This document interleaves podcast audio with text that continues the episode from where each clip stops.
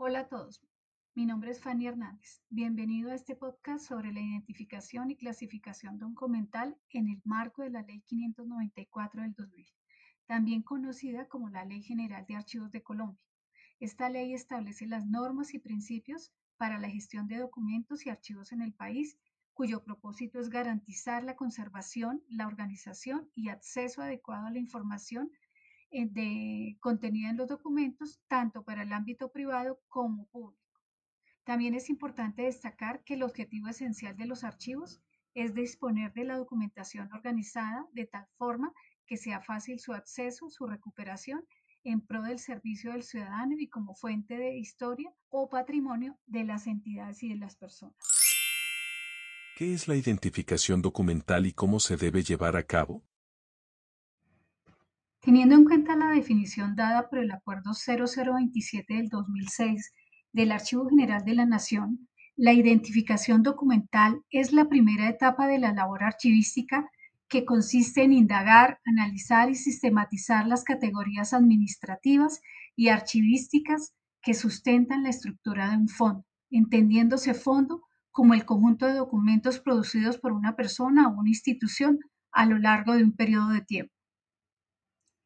La identificación implica el conocimiento exhaustivo de la entidad que ha producido los documentos, incluyendo su evolución, competencias administrativas, procedimientos administrativos, y tal como nos lo muestra el Acuerdo 027 del 2006 del Archivo General de la Nación, debemos tener en cuenta los principios archivísticos para efectuar dicha identificación. Principio de orden original. Este principio señala que los documentos deben ser organizados y conservados en el orden en que fueron creados, recibidos o acumulados por la entidad. Esto asegura que los documentos reflejen con precisión la secuencia de eventos. Principio de procedencia.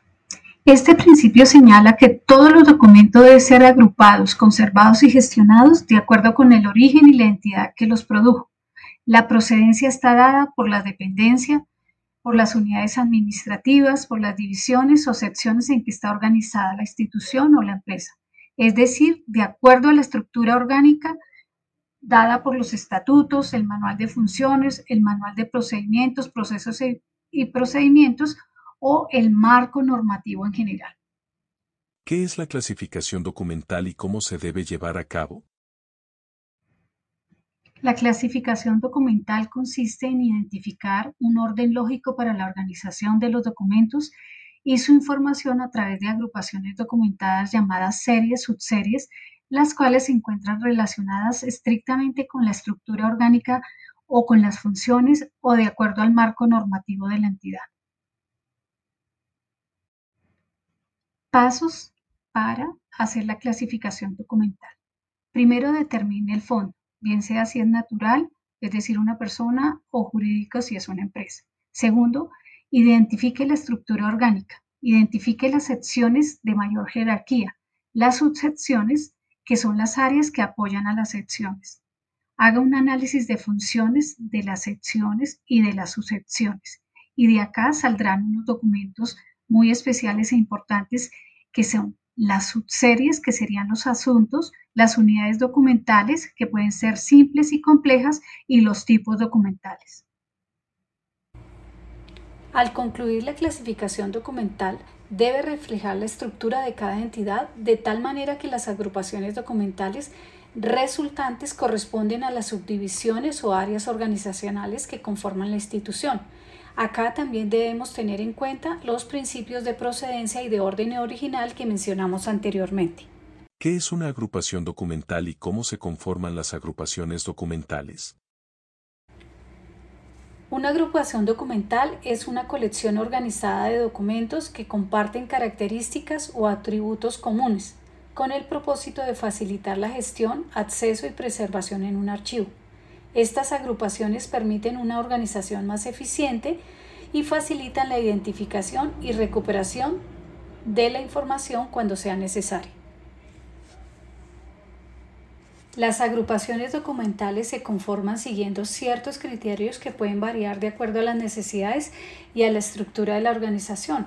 Algunos criterios comunes para conformar las agrupaciones son el tema, el tipo documental, la función o actividad, el periodo de tiempo, la ubicación física o algunos criterios especiales que pueden variar de una organización a otra. ¿Cuáles son los posibles tipos de agrupaciones que pueden conformarse en un archivo?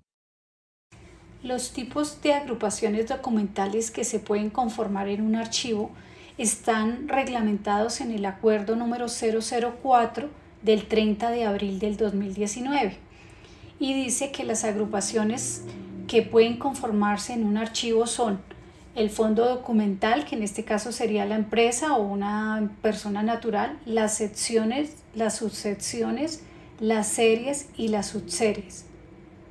Adicional, las unidades documentales que pueden ser simples y complejas.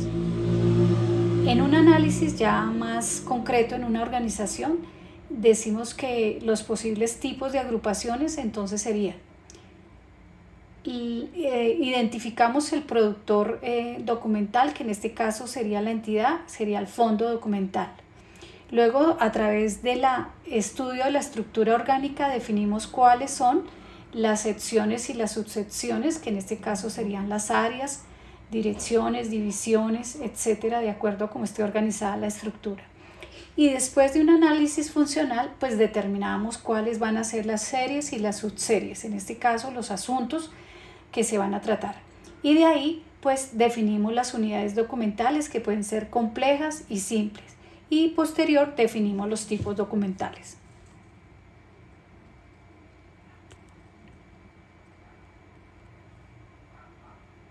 ¿Qué se entiende por tipología documental?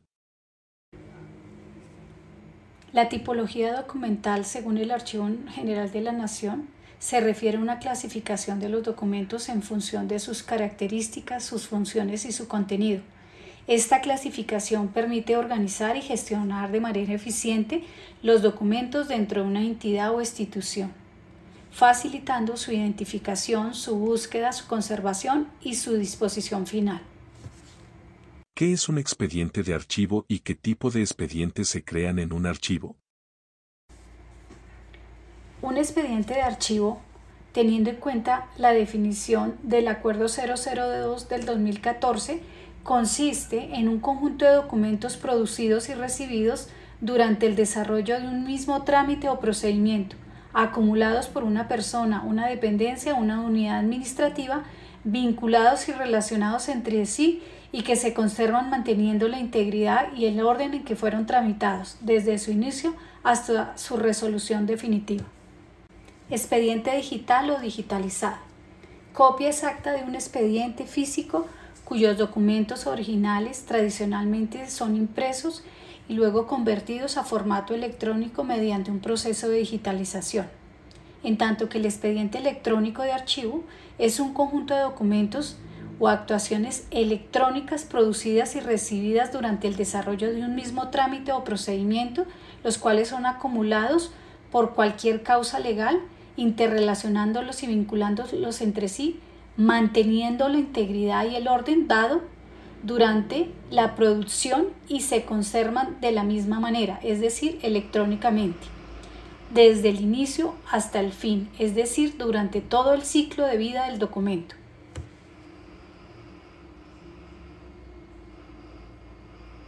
Expediente virtual es el conjunto de documentos relacionados con un mismo trámite o procedimiento administrativo, conservados en diferentes sistemas electrónicos o de información que se pueden visualizar simulando un expediente electrónico, pero no pueden ser gestionados archivísticamente hasta que no sean unificados mediante procedimientos tecnológicos seguros. ¿Qué diferencias y semejanzas existen entre los expedientes físicos y los electrónicos? Los expedientes físicos y electrónicos tienen diferencias significativas en cuanto al formato, la forma de acceder, pero comparten similitudes en términos de contenido, organización, gestión de registros, seguridad y cumplimiento legal. La elección entre uno y otro depende de las necesidades y recursos de una organización, así como las consideraciones y prácticas regulatorias. Muchas organizaciones optan por la combinación de ambas conocido como un registro híbrido para aprovechar las ventajas de ambos enfoques. ¿Qué es un expediente electrónico y cómo debe estar conformado? Teniendo en cuenta el Acuerdo 003 del 2015, un expediente electrónico es un conjunto de documentos electrónicos que se encuentran relacionados entre sí, organizados de acuerdo a una estructura de carpetas y metadatos y que se utilizan para tramitar, gestionar, dar seguimiento y conservar información sobre un proceso, procedimiento o proyecto de acuerdo a las directrices de una entidad pública o privada. Los son creados, gestionados y conservados en forma digital, lo que facilita su acceso, búsqueda y preservación. Contribuye a la eficiencia en la gestión documental y la gestión administrativa. Estos expedientes pueden contener documentos de diferentes formatos, como archivos de texto, hojas de calco, imágenes, correos electrónicos, entre otros. ¿Qué es un expediente híbrido y cómo debe estar conformado? Un expediente híbrido es una combinación de expediente físico y electrónico en un sistema de gestión de documentos o gestión de registros. En otras palabras, se refiere a la coexistencia de documentos en formato papel y documentos digitales en un único expediente o sistema de gestión. Esto permite a las organizaciones aprovechar las ventajas de ambas formas de almacenamiento y gestionar su documentación de manera más versátil y eficiente. Expediente híbrido. El expediente híbrido está conformado simultáneamente por documentos análogos o físicos y electrónicos, que a pesar de estar separados por la forma, se conforman en una misma unidad documental por razones del trámite o actuación. ¿Cuál es la normatividad que sustenta el proceso de identificación y clasificación documental? La ley principal, la ley 594 del 2000 o Ley General de Archivos. Esta ley establece los principios y normas generales para la gestión de documentos y archivos en Colombia, incluyendo la identificación y la clasificación documental. También tenemos los decretos reglamentarios de la Ley 594 que han sido establecidos y definidos a lo largo del tiempo. También encontramos la resolución 0831 del 2020 que es emitida por el Archivo General de la Nación y en esta resolución se definen eh, las tablas de retención documental, su actualización para las entidades del orden nacional en Colombia. También encontramos la resolución 1984 del 2018 emitida por el Archivo General de la Nación, donde se habla sobre el protocolo general para la elaboración de las tablas de retención. También encontramos el Acuerdo 02 del 2012, emanado del Consejo Nacional de Archivos. Este acuerdo establece las directrices para la implementación del Sistema Nacional de Archivos y la adopción de políticas de gestión documentales en las entidades públicas. También encontramos el Acuerdo 005 del 2013 del Archivo General de la Nación, donde se establecen los criterios básicos para la clasificación, ordenación y descripción de los archivos en las entidades públicas y privadas que cumplen funciones públicas y se dictan otras disposiciones. También encontramos el Acuerdo 007 de 1994 del Archivo General de la Nación, donde define el funcionamiento y los requisitos para la habilitación de bodegas y archivos en las entidades estatales. También encontramos el Acuerdo 027 del 2006 del Archivo General de la Nación, donde se definen las normas técnicas y lineamientos para la organización y funcionamiento de los archivos y centros de documentación de las entidades estatales. El Acuerdo 004 del 2019 del Archivo General de la Nación establece los lineamientos para la identificación y administración de la documentación electrónica en las entidades estatales.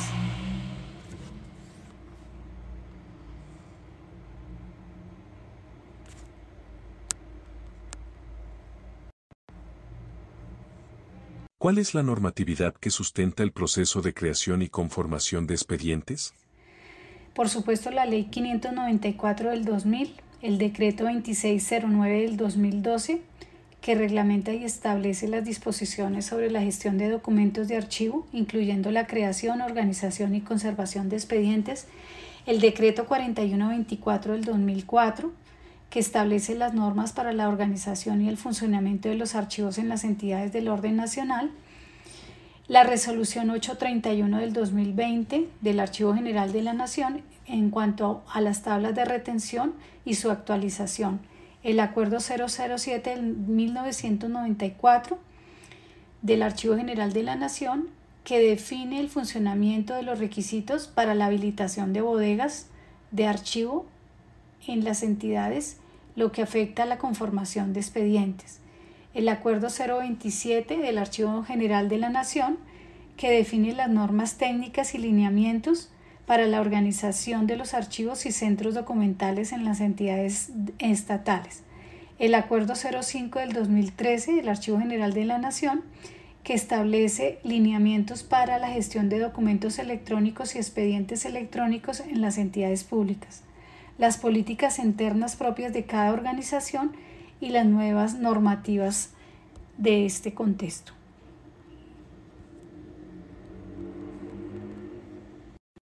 ¿Cuál es la normatividad que sustenta el proceso de creación de CCD? La Ley 594 del 2000 o Ley General de Archivos establece los principios y normas generales para la gestión de documentos y archivos en Colombia y contiene disposiciones relacionadas con la creación y uso del cuadro de clasificación documental. La resolución 0831 del 2020, emitida por el Archivo General de la Nación, actualiza las tablas de retención documental para las entidades del orden nacional en Colombia, cuyas tablas son un componente esencial en la creación de los cuadros de clasificación documental. La resolución 1983 del 2018, también emitida por el Archivo General de la Nación, que establece el protocolo general para la elaboración de tablas de retención documental y cuadros de clasificación documental, proporcionando directrices detalladas para la creación y gestión del cuadro de gestión documental y las tablas de retención documental el Acuerdo 02 del 2012 del Consejo Nacional de Archivos que establece las directrices para la implementación del Sistema Nacional de Archivos y la adopción de políticas de gestión documental en las entidades. ¿Cuál es el proceso adecuado que se debe seguir para la elaboración, aplicación y actualización de los cuadros de clasificación documental? Primero identifique las necesidades y contexto organizativo. Determine las necesidades de gestión documental en la organización, incluya características de los documentos que se generan y se reciben. Comprenda el contexto organizativo como las funciones, actividades y estructura de la entidad. 2. Conforme el equipo de trabajo. Constituya un equipo multidisciplinario que incluya profesionales de archivo, expertos en las áreas de la entidad y personas con conocimiento sobre documentos y procesos. Haga un levantamiento de información Realice un inventario de documentos y series documentales presentes en la organización. Identifique sus características, funciones y flujos de trabajo asociados. 4. Diseñe el cuadro de clasificación documental. Con base en la información recopilada, diseñe el cuadro. Debe incluir categorías, series documentales y subseries. Organice la información de manera lógica y jerárquica. Asigne códigos de clasificación a cada categoría y serie documental. Quinto, elabore las tablas de retención documental. Para cada serie documental, elabore una tabla de retención documental que indique los plazos de retención, disposición de los documentos de acuerdo a la normatividad aplicable. 6. Revise y apruebe. Someta el cuadro y la tabla de, retención documental a una revisión interna y, si es necesario, a una revisión legal o normativa externa. Obtenga la aprobación de la alta dirección. 7. Haga la implementación y capacitación. Asegúrese que el personal conozca y aplique los criterios de clasificación y retención. Proporcione capacitaciones sobre la gestión documental y el uso de los cuadros de clasificación a los empleados. Monitoreo y actualización realice un seguimiento continuo del cumplimiento de las políticas de gestión documental y la aplicación de los cuadros de clasificación documental. Actualice los cuadros de clasificación y las tablas de retención según sea necesario para reflejar los cambios en los procesos y la normativa. Haga una evaluación periódica de la efectividad del cuadro y realice ajustes si es necesario para mejorar la gestión de la entidad. Décimo, Documente y controle los cambios. Mantenga registros de todas las actualizaciones y cambios realizados en el cuadro de clasificación documental y en la tabla de retención documental para asegurar su trazabilidad. 11. Conservación y acceso. Asegure la conservación adecuada de los documentos de acuerdo con los plazos y retención y disposición establecidas. Facilite el acceso a los documentos conforme a las necesidades de la entidad y la normatividad aplicable. Este proceso se ajusta a las directrices emitidas por el Archivo General de la Nación y garantiza una gestión documental eficiente y legalmente sólida en las organizaciones colombianas. Es importante mantenerse actualidad, actualizados sobre las regulaciones y directrices específicas emitidas por el AGN y adaptar el proceso según sea necesario. Referencias bibliográficas y web. Clasificación documental, guía práctica para las entidades del Distrito Capital. Bogotá, Archivo de Bogotá, 2015. La Torre José Luis. Metodología para la identificación y valoración de fondos documentales. Madrid, Ministerio de Educación, Cultura y Deporte, SG de Información y Publicaciones, DL 2000, página 14. Sierra Luis Fernando cómo identificar y denominar una serie documental, propuesta metodológica, en, Biblios, año 5 número 20. Páginas 49 a la 61. ISO 15489 a 1 Information and Documentation, Records Management, Part 1. General.